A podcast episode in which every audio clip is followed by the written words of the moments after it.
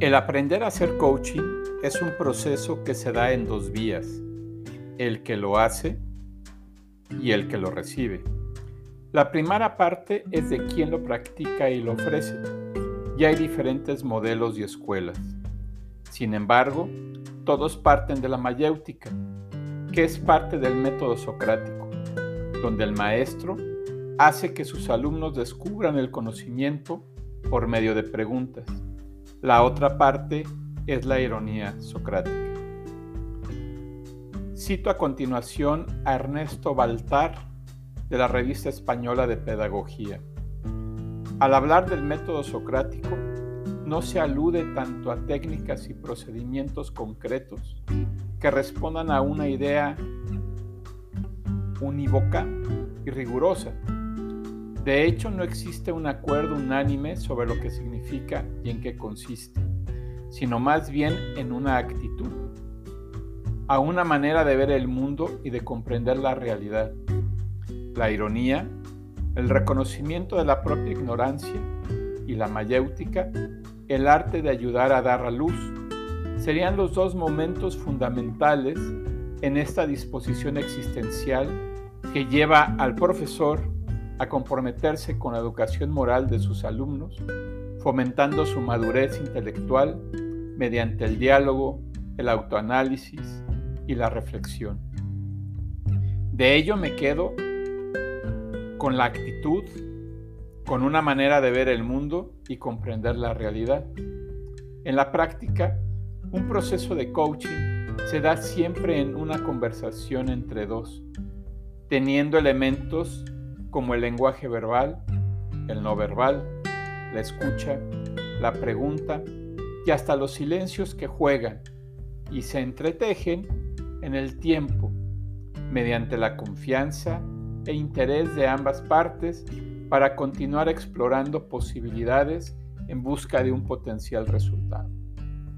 Con el tiempo he observado que existen tres tipos de conversaciones las mismas que se dan en una sesión de coaching dependiendo nuestra experiencia y preparación como coach.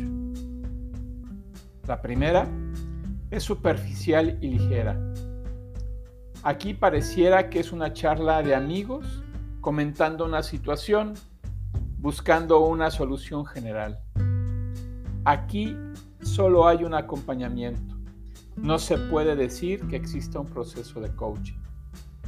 La segunda, la racional y lógica, donde el coach escucha, plantea preguntas y provoca la reflexión del cliente para la creación de un plan de acción con tiempos e indicadores de éxito. Aquí ya hay una involucración real en el proceso de ambas partes y se da coaching cumpliendo una metodología. La tercera la profunda y la sincera, donde además de escuchar, de observar, de sentir, de preguntar y de acompañar al cliente a realizar un plan de acción con tiempos e indicadores de éxito, el coach profundiza en lo verbal y lo no verbal y va más allá.